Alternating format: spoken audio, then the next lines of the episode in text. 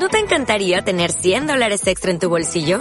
Haz que un experto bilingüe de TurboTax declare tus impuestos para el 31 de marzo y obtén 100 dólares de vuelta al instante. Porque no importa cuáles hayan sido tus logros del año pasado, TurboTax hace que cuenten. Obtén 100 dólares de vuelta y tus impuestos con 100% de precisión. Solo con Intuit TurboTax. Debes declarar para el 31 de marzo. Crédito solo aplicable al costo de la presentación federal con TurboTax Full Service. Oferta sujeta a cambios o cancelación en cualquier momento. Bienvenidos al podcast de Ángel 7 Real, nutrición, fitness y rendimiento directamente a tu oído. Aprende mientras caminas, sacas al perro o haces esas interminables sesiones de cardio. Empezamos.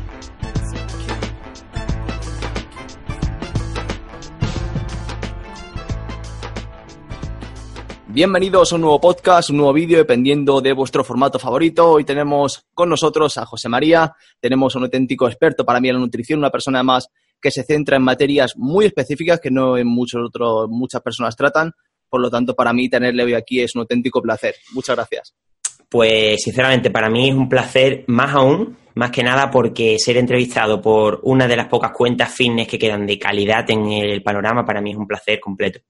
Gracias, tío. El placer es mío. Vamos a hablar sobre nutrición, sobre entrenamiento, sobre también algo de suplementación, redes sociales y creo que, como digo, va a salir un podcast muy, muy interesante. Así que poneros cómodos, salvo si estés haciendo cardio y empezamos con ello. Hablamos sobre un poco, háblanos sobre qué haces tú ahora mismo, cuál es tu, un poco tu historial en este mundillo. Bueno, pues mira, eh, bastante amplio, aunque pueda parecer que no, llevo en el sector ocho años y bueno, realmente eh, entrenando llevo desde el 2010 y desde el 2010 hasta ahora, 2018, pues he tenido muchos, muchos, muchos proyectos, muchos han fracasado, pero bueno, yo recuerdo que mi primer artículo fue en el 2010, en febrero de 2010, cuando aún no existía para nada el sector fitness en las redes sociales, tío. Y no fue hasta 2014 que abrí mi proyecto Alimentología Cruda, que aún lo tengo. Es un proyecto de divulgación nutricional de forma online, al principio lo único que me motivaba era la nutrición deportiva aplicada al fitness, ¿no? Eh, culturismo, básicamente. Eh, hoy día me motivan más, mucho, más otras cosas, cada vez me motiva menos el tema del fitness, la verdad. Eh, me gusta mucho más la tecnología de los alimentos. Y bueno, actualmente mi trabajo actualmente se reside, o sea, reside en formación y en divulgación a través de ponencias, cursos online, y básicamente eso. Ahora eh, mi línea de investigación son los suplementos nutricionales y su seguridad y la tecnología de los alimentos. Que no es poco, oye. De hecho, estoy viendo como últimamente estás haciendo un montón de conferencias en diferentes sitios, además en conferencias de, de nivel, lo cual indica que, oye, que la gente confía en ti y que ya tienes un historial y una importancia que la gente valora muchísimo. Así que no, a ver, simplemente yo intento ser lo más cauto posible conmigo mismo. Eh, cada día me doy, más cuenta de que sé menos, que hay menos expertos dentro de, este sector. Y una cosa que no le gusta mucho a la gente de, por las redes sociales es que eh, cuando no le das una respuesta clara, ¿no? Ahora mismo, cuando alguien me pregunta por algo, pues yo cada vez le digo, mira, depende y lo siento, pero no te puedo dar una recomendación ya que creo que hay que diferenciar dos conceptos, que es la divulgación y la recomendación. Son dos cosas totalmente diferentes. Y como digo, cada, día soy más autocrítico conmigo, me doy cuenta de que sé muy poco y me doy cuenta de que cada vez hay menos expertos. Totalmente de acuerdo. Recuerdo que yo en un vídeo me preguntaron un montón de preguntas, creo que eran 50 las que respondí en ese vídeo, y muchas veces la respuesta más clara era no lo sé porque no conozco, no conozco tu contexto, no llevo tu preparación, no sé tu historial, y con todo y con eso dependería un poco el camino a elegir. Hubo incluso críticas a ese vídeo en el sentido de que es que siempre dices que depende, es que muchas veces depende. Pero bueno, así vamos a hablar de lo, de lo poco que sepamos. Como dices tú, cuanto más estudias, más te metes en el mundillo, más te das cuenta de lo mucho que queda por aprender. Mira, una cosa muy importante, vamos a ver. Eh, muchas personas creen que la formación no es importante, ¿no? Yo siempre lo he dicho, gracias al culturismo y a la motivación que me dio el culturismo hace ya tiempo, eh, yo empecé a estudiar el grado en tecnología de los alimentos, la carrera, y luego el ciclo formativo de, dietética. Hmm. Y la mayoría de la gente, cuando sale de una formación oficial, sea lo que sea, no sabe casi nada. No sabe casi nada. Eh, primero porque casi siempre la formación oficial que se imparte en los institutos y en las universidades es muy, muy básica y la mayoría de los profesores tampoco están muy actualizados. Siempre hay excepciones, pero no en lo general. Entonces, mm, animo sobre todo a que una persona sea humilde, porque aseguro que ni los mayores expertos son expertos. Exacto, totalmente de acuerdo. Y seguramente lo que ahora digamos con mayor o menor seguridad es posible dentro de cinco años te, te decir, oye, pues igual estuve equivocado y ahora ha salido esto y por eso estamos en, constante aprendizaje y considero que eso es vital hoy en día. Queríamos empezar hablando sobre nutrición y sobre salud y principalmente un tema que considero importante, que puede ser útil para las personas de a pie comparadas con el culturismo y demás. ¿Qué consideras que puede haber diferencia en la dieta de una persona que tiene un objetivo de hipertrofia, que dice, oye, me da igual como si me pides comer algo malo, ¿no? Entre comillas, para mi cuerpo, pero tengo un objetivo de hipertrofia, de competición, y una persona que dice, yo quiero estar saludable. ¿Cuál es la diferencia? Creo que mucha, muchísima. Lo primero es que eh, nos hemos enfocado en, coger solo el conocimiento por las redes sociales, ¿no? Y hay veces que actualmente hay tantos divulgadores que no se diferencia cuando una recomendación es para población general o cuando es para una persona que practica ejercicio físico como es el fitness, ¿no?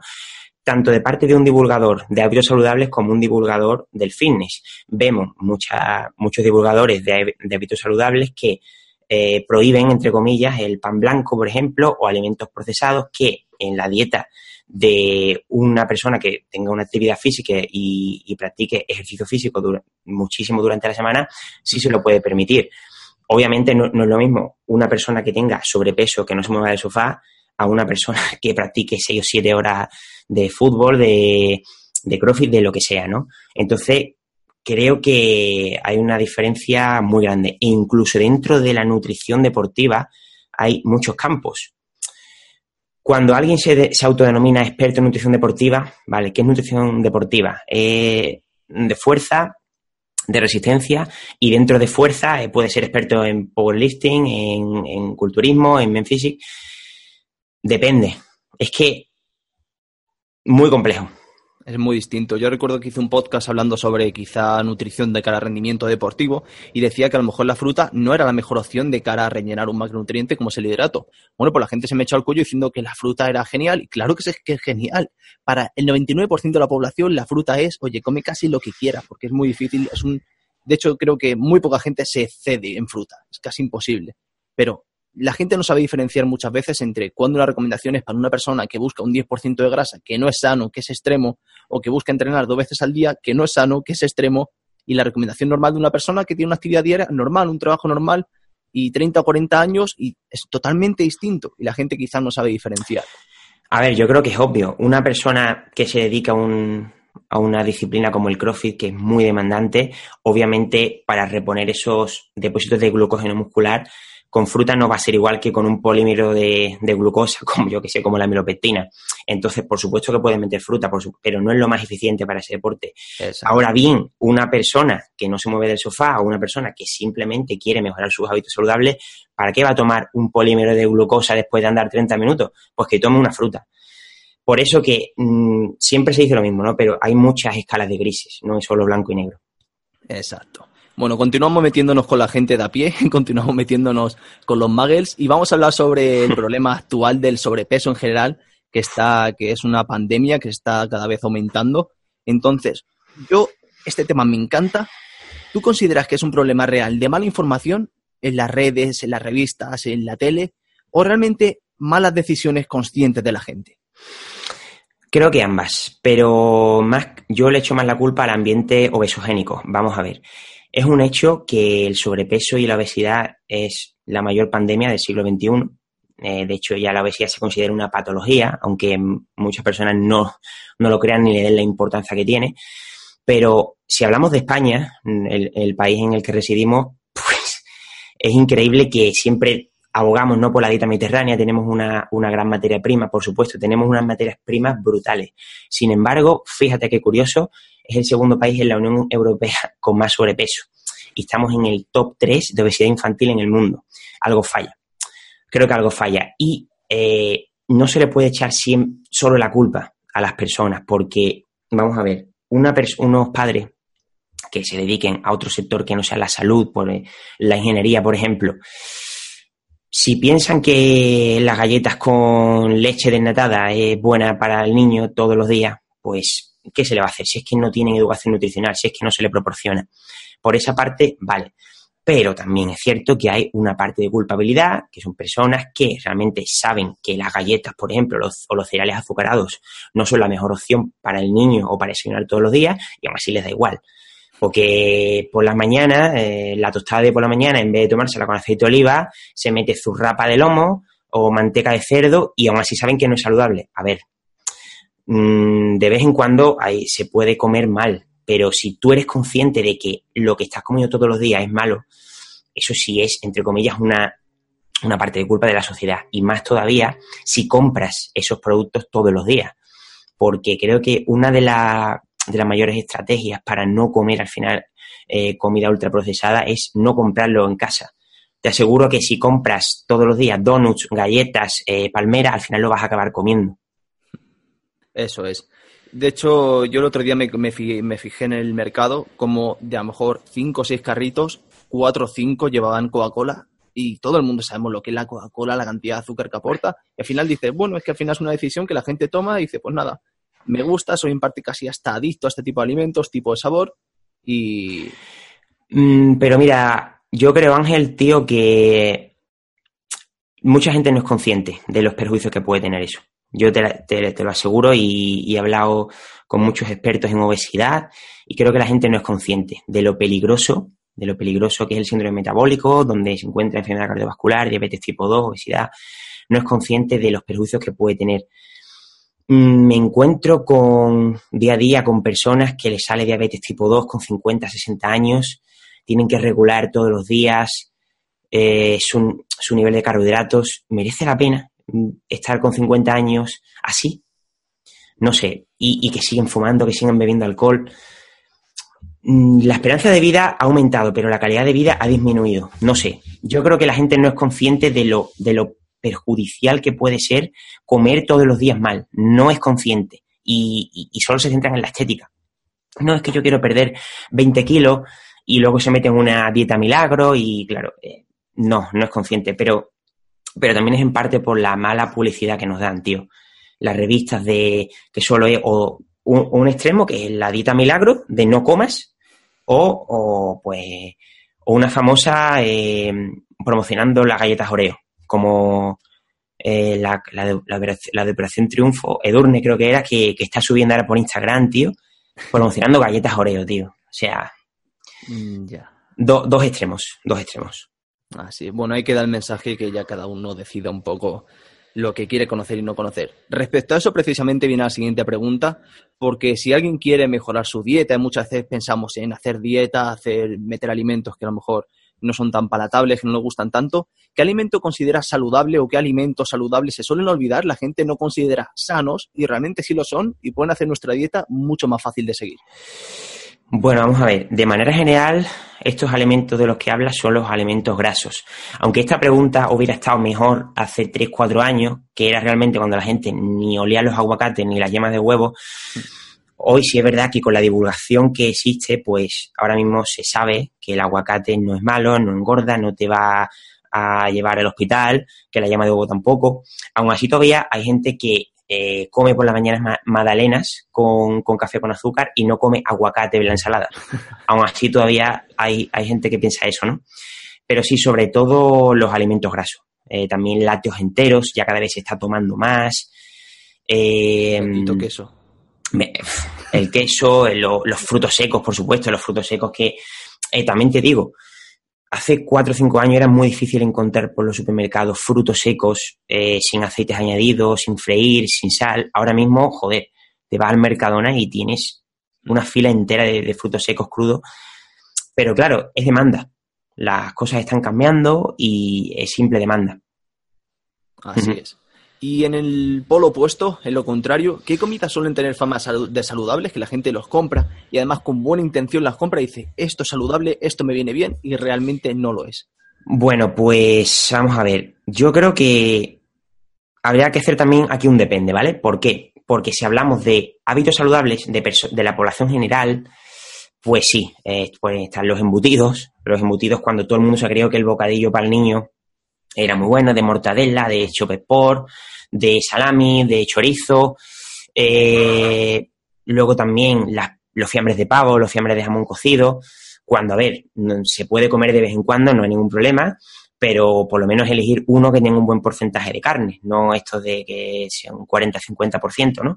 Luego los zumos, la repostería casera, que siempre con, con la repostería casera siempre hay como un debate, ¿no?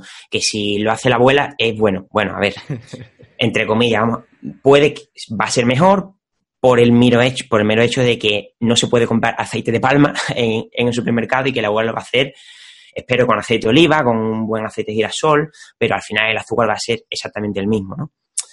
Pero, pero también digo depende porque una persona que se dedique a alguna disciplina deportiva podrá permitirse más un tazón de chocapic que una persona que no se mueva del sofá. Siempre ponemos el mismo ejemplo, pero depende. Si tú haces, yo qué sé, eh, una sesión de crossfit de dos horas, no sé, pues después de entrenar, ¿por qué no te vas a tomar algún tipo de, de alimento azucarado? No hay ningún problema. Si luego la gente se mete 100 mm, gramos de, de maltodextrina o de, o de destroza, no pasa nada. Pero para la población general, por supuesto. Al final, los embutidos, los yogures normales, los dalkis estos, eh, los cereales azucarados sobre todo, creo que al final bueno, y los zumos, los zumos también. Los zumos siempre se ha tomado y, nunca se ha pensado que sean malos. Continuamos con la siguiente pregunta. Hablamos sobre estética y competición. De hecho, hace poco salió un estudio que indicaba cómo la pérdida de grasa, tanto dietas bajas en hidratos como dietas bajas en grasas, tenían al final el mismo efecto. Ya es cuestión quizá de gusto, de adherencia y demás. Pero, ¿qué consideras cuando una persona, cuando un culturista especialmente natural busca bajar hasta un porcentaje de grasa muy bajo? ¿cuál sería el macronutriente al que más atacas tú, en tu caso? Difícil, tío. Vamos a ver. por eso te he traído a ti. Difícil va... Y depende, y depende también, ¿vale? Hay personas que son súper eficientes con altos carbohidratos. Por ejemplo, mi amigo Eneco, eh, él pierde grasa, él define con carbohidratos medios, eh, muchísimo. Y luego hay personas que completamente cierto, no pueden definir de muy bien, de forma natural, con carbohidratos altos, ¿vale? Entonces, hay personas que si suben mucho las grasas también, incluso llegan a una dieta low carb, eh, tienen un aspecto más, más, como más acuoso, ¿no? O sea, tiene, porque pierde mucho glucógeno, ¿no? Entonces, depende mucho habría que diferenciar aquí, dentro de los deportes de estética como el culturismo el men también el rendimiento y, la, y, lo que es el look visual, ¿no? Porque hay personas que cuando les funden los carbohidratos no pueden ni, ni levantarse, pero físicamente sí que están mucho mejor. Entonces, como hay muy poca ciencia, muy poca ciencia sobre todo esto, ensayo-error, porque de hecho el estudio que acabas de mencionar, eh, creo, que, creo que era en personas con obesidad o con sobrepeso, ¿no? Creo que era, ¿no? Creo sí. Sí, creo que era así. Sí, sí. No era con normopeso. Mm, hay muy pocos estudios en, estética. Eh, pero también digo, también digo, yo creo que el hecho de contar calorías y calcular macronutrientes en población general o cuando no tienes un objetivo muy específico tampoco importa demasiado. Pero eso sí, cuando tienes un objetivo de competición sobre todo, sí que está bien. Sí que está bien que se calculen bien los macronutrientes, ¿Por qué? Porque mucha gente eh, come más de lo que cree o al revés. Por ejemplo, eh, no sé, eh, si no diferencia exactamente los carbohidratos, o sea, los alimentos una vez pesados, o sea, cuando están en seco, cuando ya están cocinados, creo que sería una buena táctica. Aunque se critica mucho este proceso, creo que estaría muy interesante, ¿no? Pero a la, a la pregunta que me has hecho, depende del atleta completamente. Depende, pero vamos, completamente. Yo, por ejemplo, en, algunos periodos que he hecho de pérdida de grasa, yo necesito bajar los carbohidratos muchísimo. No es saludable, por lo tanto no me merece la pena. Pero sí, entonces también hay que saber jugar, ¿no? Eh, con, el, con el glucógeno. Si llevas, si te falta una semana para competir, ¿no? Pues si esos mismos carbohidratos que tienes calculados previamente en la dieta, que sean alrededor del entrenamiento para reponer eso, esos niveles de glucógeno, ¿no? Y para rendir, por lo menos, para optimizar esos carbohidratos durante el entrenamiento. También sabiendo que lo que debes de rellenar más es el glucógeno muscular. Entonces, no lo vas a rellenar con fruta ni con fructosa. Entonces, hay que saber, es una buena planificación simplemente. Perfecto. Y cuando hablamos más de rendimiento deportivo, yo, por ejemplo, hace, hace muy poco escuché un podcast de una persona bastante experta en el mundillo que comentaba que grasas necesitamos no tantas como la gente pensaba, que bueno, que un gramo por kilo de peso era lo necesario, para mantener temas hormonales y demás, y que siempre se debía priorizar. Luego, todo lo más importante era el hidrato y demás. ¿Hasta qué punto realmente es importante tener una dieta alta en hidratos cuando somos deportistas? ¿O quizá un atleta de resistencia pueda necesitar más la grasa? Hombre, sin duda. Vamos a ver, eh, una base fisiológica es que a más intensidad del ejercicio, más carbohidratos y a menos intensidad se tira más de ácido graso. Eso es una base fisiológica, ¿no? Entonces también habría que diferenciar el grado de intensidad, el grado de volumen, qué tipo de disciplina, cuántas veces vas a practicar. En tu caso, que practicas fútbol, ¿no? Sí. Eh, ¿Cuánto más o menos practicas tú de, de, fútbol a la semana? A nivel intenso, quizá unos tres entrenamientos más el partido son unos 90 minutos.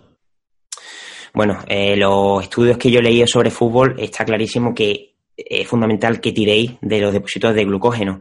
Y los estudios dicen que alrededor de la segunda parte ya son, esos depósitos de glucógeno ya se han fundido. Por lo tanto, eh, en, yo creo que en deportes de resistencia se, debería priorizar sobre todo el carbohidrato y hacer de, manera casera algunas bebidas deportivas con electrolitos, con algún polímero de glucosa interesante, porque al final, mmm, en un deporte de resistencia sobre todo y a, y a, nivel de rendimiento o un deporte que compagine diferentes sistemas energéticos como es el CrossFit, hace falta el carbohidrato sin, sin ninguna duda. También te digo, también te digo, hay personas que con muy poco carbohidrato son súper eficientes. Y también te digo que hay deportistas que, como no metan una cantidad de carbohidratos vastísima de 700, 800, 900 gramos, no rinden pero también conozco a gente que con 300 gramos de carbohidratos rinde igual que a 800. Entonces, no le hace falta. Bien, dejamos. Me ha gustado mucho la respuesta porque dejas parte teórica y parte práctica. Y además, como siempre, que al final lleva ensayo-error y cada persona pruebe en sí mismo, porque no puedes saber con exactitud qué nivel de hidrato va a ser el mejor. Bueno, eh, también importante sobre lo que he dicho de las bebidas deportivas, ¿no? Eh, sería, o sea, lo que se busca al final es un buen vaciado gástrico, eh, carbohidratos de alto peso molecular. Y aquí es cuando realmente debería importar la suplementación. O sea, si tú estás haciendo una práctica deportiva, aquí es cuando deberíamos de usar eh, los beneficios de la suplementación. No usar un suplemento en plan, venga, voy a probar, eh, yo qué sé, la vitamina E, ¿no? Hostia, tío, si practicas al día, o sea, a la semana, tres, cuatro veces partido de fútbol, pues usa algún tipo de carbohidrato, tipo cicloestrina, amilopectina, con electrolitos, ahí sí que te va a valer porque está demostrado que mejora el rendimiento. Entonces, aunque seguramente lo hablaremos después, ahí es cuando la suplementación cobra importancia.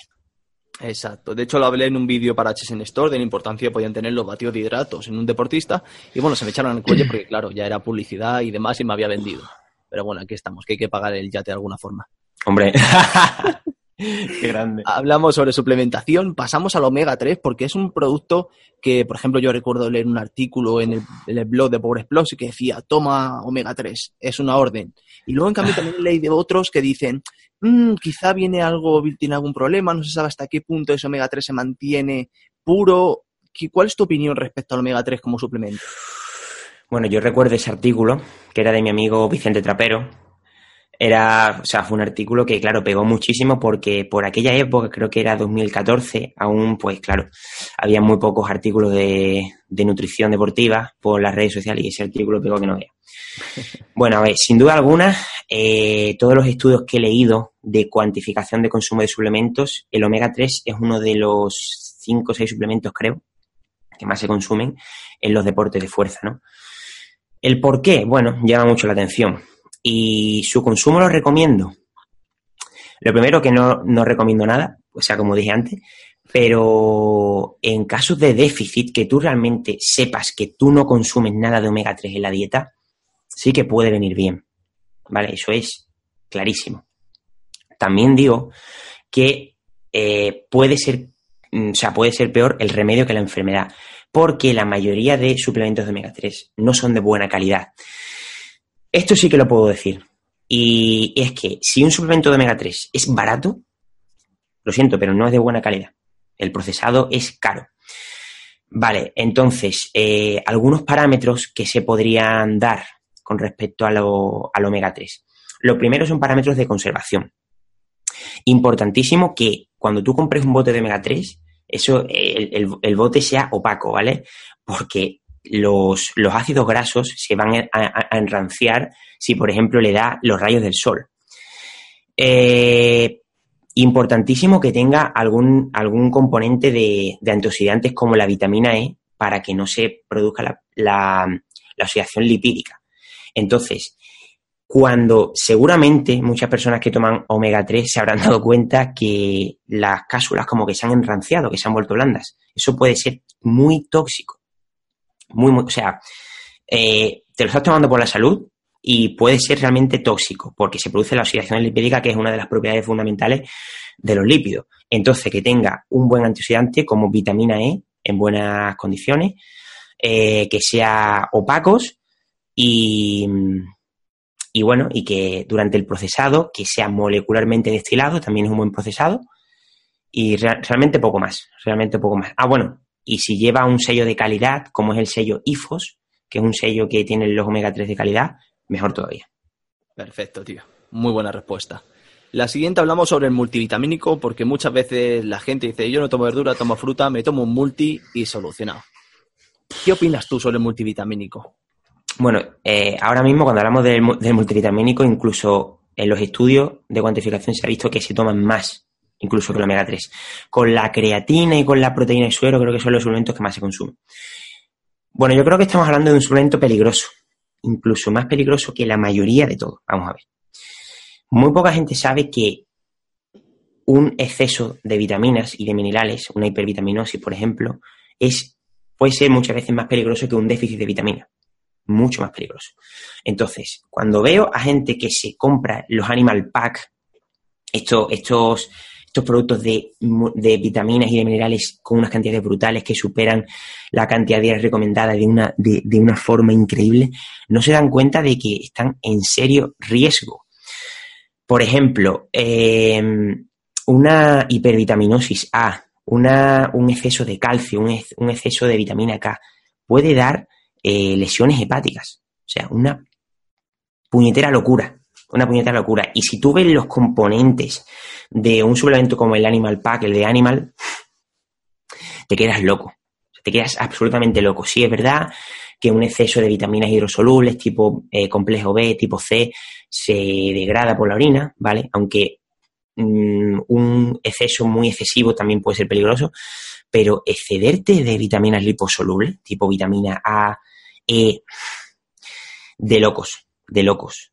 O sea, yo creo que nos estamos pasando y la gente toma vitaminas como si nada. Incluso hay una cosa que la gente no tiene en cuenta, que se cree que de una pastilla de vitamina, en lo que te vienen los valores nutricionales de esa vitamina, te viene eh, microgramos, miligramos, se cree que todo se va a absorber. Y de coña. La biodisponibilidad cambia muchísimo y entre nutrientes eh, se van a, o sea, van a competir entre ellos y no se va a absorber vamos, ni un 80%. Incluso también se están haciendo estudios de que los, las vitaminas y los minerales que se ven dentro de los suplementos no, no son tan biodisponibles como los que se encuentran, por ejemplo, en, en los alimentos, ¿no? Entonces, mm, yo no lo tomaría. Si, si una persona tiene una dieta correcta, como en el tema del fitness, que se comen unas cantidades brutales de calorías, no hace falta suplementar con vitaminas ni con minerales. No hace falta en la mayoría de los casos, excepto, pues no sé, casos, si eres vegetariano, si eres vegano, tienes que suplementar por fuerza con vitamina B12, ¿no? O si tienes algún tipo de déficit, yo que sé, de algún mineral, vale. Pero como se toma en plan, no, eh, los suplementos incunables, BCA, creatina, proteína y multivitamínico. Error. Totalmente de acuerdo. Debe ser algo incluido en el caso de que sepas a ciencia cierta que tienes una deficiencia y no tomar así en plan. Eso es. El multi, el jugo de vitaminas. Eso es, tío. Pasamos ahora a pensar en algo que sí sea positivo. ¿Qué suplemento consideras poco conocido, que a lo mejor esté emergiendo ahora o haya pocos estudios? ¿Qué consideras que pueda ser útil? ¿Algún suplemento que sea poco utilizado? ¿Útil para qué, tío? en general, quizás ya sea para rendimiento o para musculación, un suplemento que se le conozca poco y consideras que sí pueda dar el do de pecho. No me diga la creatina como Sergio Espinar, que casi lo expulso del podcast. Bueno, pues la cafeína, no, hombre, broma. No, tío, vamos a ver, es difícil, tío. O sea, cada vez se están creando, se están diseñando más suplementos. Lo que pasa que debido a la penosa legislación que existe en el mundo sobre suplementos, es, difícil dar un control. Ahora mismo se está investigando mucho sobre el, ácido fosfatídico. De hecho, ahí ya hay varias marcas que lo están sacando, pero el ácido, del ácido fosfatídico, los estudios que hay, tienen una metodología muy mala, la mayoría están financiados por empresas. Puede prometer, puede prometer. La cosa es que si realmente funciona para ganar masa muscular, por ejemplo, muy bueno no, no debe ser, ¿vale? Entonces, yo, de hecho, había pensado con varios compañeros hacer un estudio científico, a ver si podemos hablar con la universidad para hacer un estudio con el ácido fosfatídico, que creo que puede ser un estudio brutal, pero difícil. Bueno, ahora, hay suplementos, entre comillas, poco conocidos, que no son doping, pero que pueden ser peligrosos. Yoimbina, por ejemplo. La yoimbina es peligrosa. De hecho, se considera un medicamento en España, pero no es doping. hasta 2019, hasta abril 2019, eh, se está pensando qué hacer con, la yombina, así que todavía eres nati si la tomas. Luego, dentro de la sinefrina tenemos la sinefrina natural, que es la P-sinefrina, y la M-sinefrina, que es la, mala, la, la metilsinefrina, la sintética. La P-sinefrina es un extracto de la naranja de Sevilla, por ejemplo. Mm, ayuda a perder grasa, tiene un, mecanismo de acción parecido a la, a la, a la efedrina. ¿Vale? Eh, al final, poco conocido, mira, te voy a decir, carbohidratos. ¿Vale? Porque cuando se piensa en carbohidratos solo se piensa en un gainer, en un, en un gainer de esto de 8 kilos, que al final casi todo es destroza, eh, casi todo es azúcar. Pero si hablamos de carbohidratos, eh, pues tenemos una familia grandísima. Desconocido, pues lo que hemos hablado antes, tío, si realizas alguna práctica deportiva y algún tipo de polímero de glucosa puede venir muy bien para aumentar el rendimiento con electrolitos, por ejemplo. Desconocido sí, porque no se suele usar. O también un suplemento que me gusta mucho son los greens y los reds. Los greens y los reds al final son como fruta, verdura y hortaliza en polvo. Los extractos, o sea, eh, y, te vienen todos los carotenoides, los polifenoles, eh, antioxidantes. Para personas que no toman nada de fruta, que no toman verduras y hortalizas, puede venir muy bien. Creo que son los suplementos así un poquillo más desconocidos, ¿no? Genial. Damos ahora un cambio bastante brusco en la conversación porque pasamos a hablar un poco del mundo de la divulgación al que ambos en parte nos dedicamos en Internet y últimamente digamos que estaba el tema un poco, ¿cómo, cómo explicarlo? Está el tema, hay mucho ruido, mala información, información, te metes en cuenta de Instagram y hay demasiado ruido, en mi opinión. ¿Qué consideras tú realmente del estado actual de las redes sociales, de Instagram, de YouTube? ¿Consideras que es útil realmente o se hace más bien que mal? O sea, más mal que bien, perdón. Vamos a ver, se ha hecho muy bien. Es innegable que el trabajo que ha dado la divulgación a través de Internet nutricional es ha sido un trabajo espléndido. Más o menos esto empezó en 2011, 2012, a partir de que mm, blogs como Gominolas de Petróleo, que es tecnólogo de los alimentos, eh, empezase a hacer artículos a, través de blogs, luego la buena época de Twitter, de 2012-2013, eh, también cuando apareció David, eh, se ha hecho un trabajo increíble, la verdad. También te digo que actualmente, sobre todo en este último año, se está reciclando la información de una manera increíble por un único motivo. La gente quiere ser famosa a toda costa. A toda costa. La gente quiere ser famosa a toda costa. Si ven que tú haces una infografía, que haces un artículo, que, que le está pegando, que es una cosa muy interesante, esa persona va a coger esa información, la va a hacer vídeo, la va a hacer infografía, la va a hacer artículo, la va a hacer historia y la va a, reciclar de una manera increíble 45 veces para conseguir likes, para conseguir seguidores y ser famoso a toda costa. Respetable, por supuesto. Respetable es básicamente porque hay que ganar dinero y hoy en día en Instagram se gana dinero, por ejemplo. Pero algo importante que quiero que quede claro, o al menos yo lo pienso así, los seguidores, o sea, el número de seguidores no da, no, no siempre está relacionado con que un profesional sea mejor o peor, ¿vale?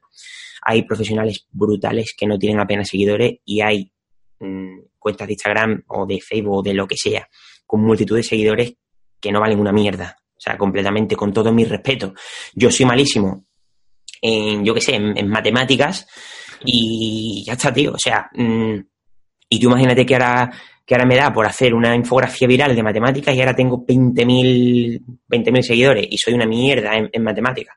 Pues lo mismo, tío. Y la gente pues se está centrando en, eh, en lo que vende. Azúcar, aceite de palma, vámonos con la fruta todo el día, va para comer fruta, eh, los suplementos son una mierda y seguidores. Está muy bien, lo que pasa que es que se ha repetido un montón. Y eso ya lo hablé con uno, para mí uno de los mejores divulgadores nutricionales actual, Aitor Sánchez García, de, eh, de Mi Dieta Cogea, que opina exactamente lo mismo, tío. Entonces, creo que la cosa está ahí, ahí hay que dar el mensaje. Creo que, como dices tú, llevamos un tiempo estancados en el cual se recicla la información, se utilizan las infografías, ha visto, canta kilómetros, infografías del estilo, eh, ¿puedes comer esto o puedes comer esto? Qué guarro, no sé qué, y hay 200 mil al final es un poco... Bueno, tío, y no solo eso, Ángel, o sea, no solo eso, tío, es que em, realmente, tío, mm, hay gente que depende de una o dos redes sociales. O sea, la gente no es consciente cada uno puede hacer con su vida, por supuesto, lo que le dé la gana, faltaría más. Pero mucha gente no es consciente de que su economía depende de una o dos redes sociales. Y qué, y qué casualidad que cuando esa persona se pone manos a la obra en otras redes sociales no le sigue ni el tato. Porque no le interesa realmente lo que aporta, porque no aporta nada. Solo le interesa, pues yo qué sé, su físico, eh, le hace gracia por esa red social. Ahí queda, ahí queda. hablando, para mí una de las cosas que admiro de ti, en general, porque también me identifico, yo recuerdo hace un tiempo hablar con David, con Power Explosive, y le decía que yo no la miraba por su físico ni por su fuerza, sino la miraba más bien por, su capacidad para emprender, para iniciar proyectos, para, para ser una persona muy activa en el trabajo y una persona realmente currante. Creo que tú también te identificas con eso y tienes ahora un proyecto muy interesante con la alimentología, que lo has empezado hace poco. ¿Cuál es el objetivo de ese proyecto realmente? Bueno, lo primero decir que ha sido un transcurso de muchos años, o sea, como digo, han sido ocho años, muchos quebraderos de cabeza. Yo nunca dejé mis proyectos aparte. Yo entré en Power Explosive en 2014, fui de los primeros que entró y jamás dejé mis proyectos porque yo quería crecer por separado también, no quería depender de nada ni de nadie. Y yo recuerdo por aquella época, 2014-2015, que la gente me decía, José, pero ¿por qué haces material para alimentología cruda, si eso no lo lee ni el tato, tío, ¿por qué no lo subes en, en Power Explosive que va a tener más repercusión? Y yo le decía, tío, porque no quiero depender de nadie. O sea, quiero tener mi propio trabajo porque es un sueño, tío. Es un sueño, quiero ser completamente libre. Y como dije, en 2014 creé mi primer artículo para alimentología cruda. Y hace un año, tío, pensé en dar un paso más dar un paso más porque Alimentología Cruda al final es una plataforma online de divulgación en todos los sentidos, artículos, vídeos y demás, pero quería crecer más, tío. Entonces eh, creé Alimentología hace un mes, sin el cruda, que eh, es exactamente. Y, y, es curioso, tío, porque es una palabra que no existe. O sea, para alimentología no, no existe como palabra. Y creo que está guapa. Eh, entonces, eh, he creado, o bueno, quiero crear una plataforma de formación y divulgación, tanto física como online, ¿vale? Ya un, paso más serio. Y quiero que sea mi futuro, tío. O sea, es un proyecto a medio, largo plazo, voy a ir muy poco a poco, siempre eh, a tope, pero bastante poco a poco. Y al final, lo primero que voy a hacer son las primeras jornadas de alimentología, que se van a celebrar en Madrid el, el 7 de abril y he traído a ponentes de una calidad brutal como Sergio Pinar, como Paloma Quintana, Víctor de Real, Eneco, eh, Roberto Vidal. Entonces, para mí es un sueño, tío. Para mí, te lo digo de verdad que es un sueño porque para mí esto era inalcanzable. Hace dos años era inalcanzable y yo esto realmente siempre lo he tenido en mente. No es no ha sido en plan, venga, ahora que ya me conoce más gente por, por Instagram, voy a hacerlo. No, no. Yo esto lo tenía aquí, tío. Yo lo tenía aquí. Entonces, muy ilusionante, la, verdad, muy, muy, muy ilusionado porque hacer cosas por tu cuenta mm, creo que es lo más bonito que se puede hacer, tío. Estoy de acuerdo. Me alegro un montón de ver que lo estás sacando adelante, de ver que, que además algo te apasione, que creo que cuando tienes ese ingrediente, cuando algo te apasiona al final y sale adelante, dejaré información sobre las jornadas de alimentología, porque como dices, estoy un montón de profesionales y cualquier persona que decida ir va a ser un, una inversión de tiempo muy, muy útil, sobre todo.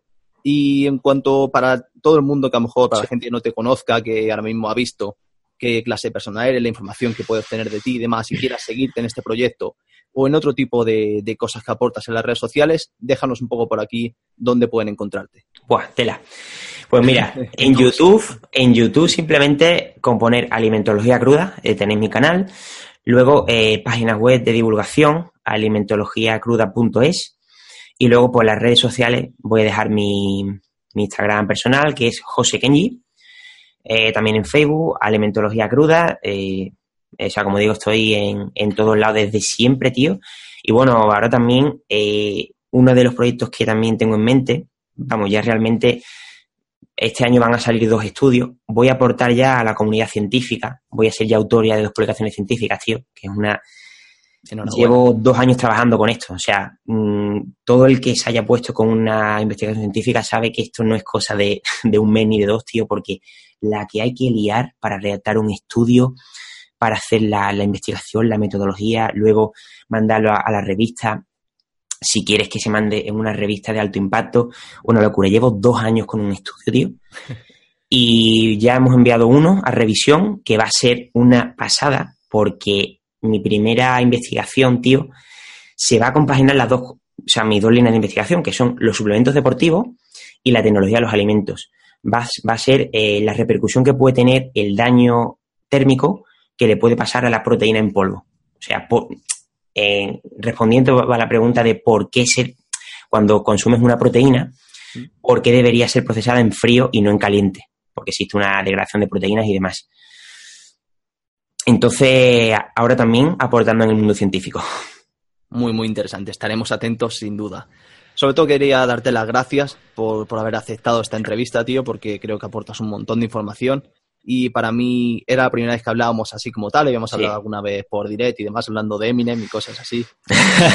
Qué grande, tío. Pero sinceramente ha sido un auténtico placer y espero que pronto nos conozcamos en persona. Dejaré todas tus redes sociales por aquí para que la gente pueda conocerte, seguirte y lo dicho, gracias de nuevo.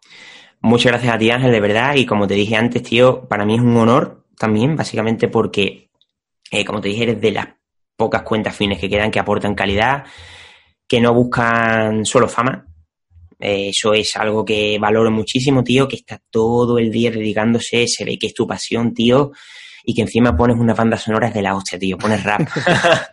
no, no pones las típicas canciones de rock universitario sin copyright para que... las canciones, la, la playlist de Power Explosive del 2013, tío. Totalmente de acuerdo. Por eso me sigue la gente principalmente. ya ves, tío. Qué grande. Pues lo dicho, espero que os haya gustado el vídeo, deja vuestro me gusta y esas cosas que suelen pedir los youtubers y nos vemos en el próximo podcast barra vídeo. Un, fuerte abrazo.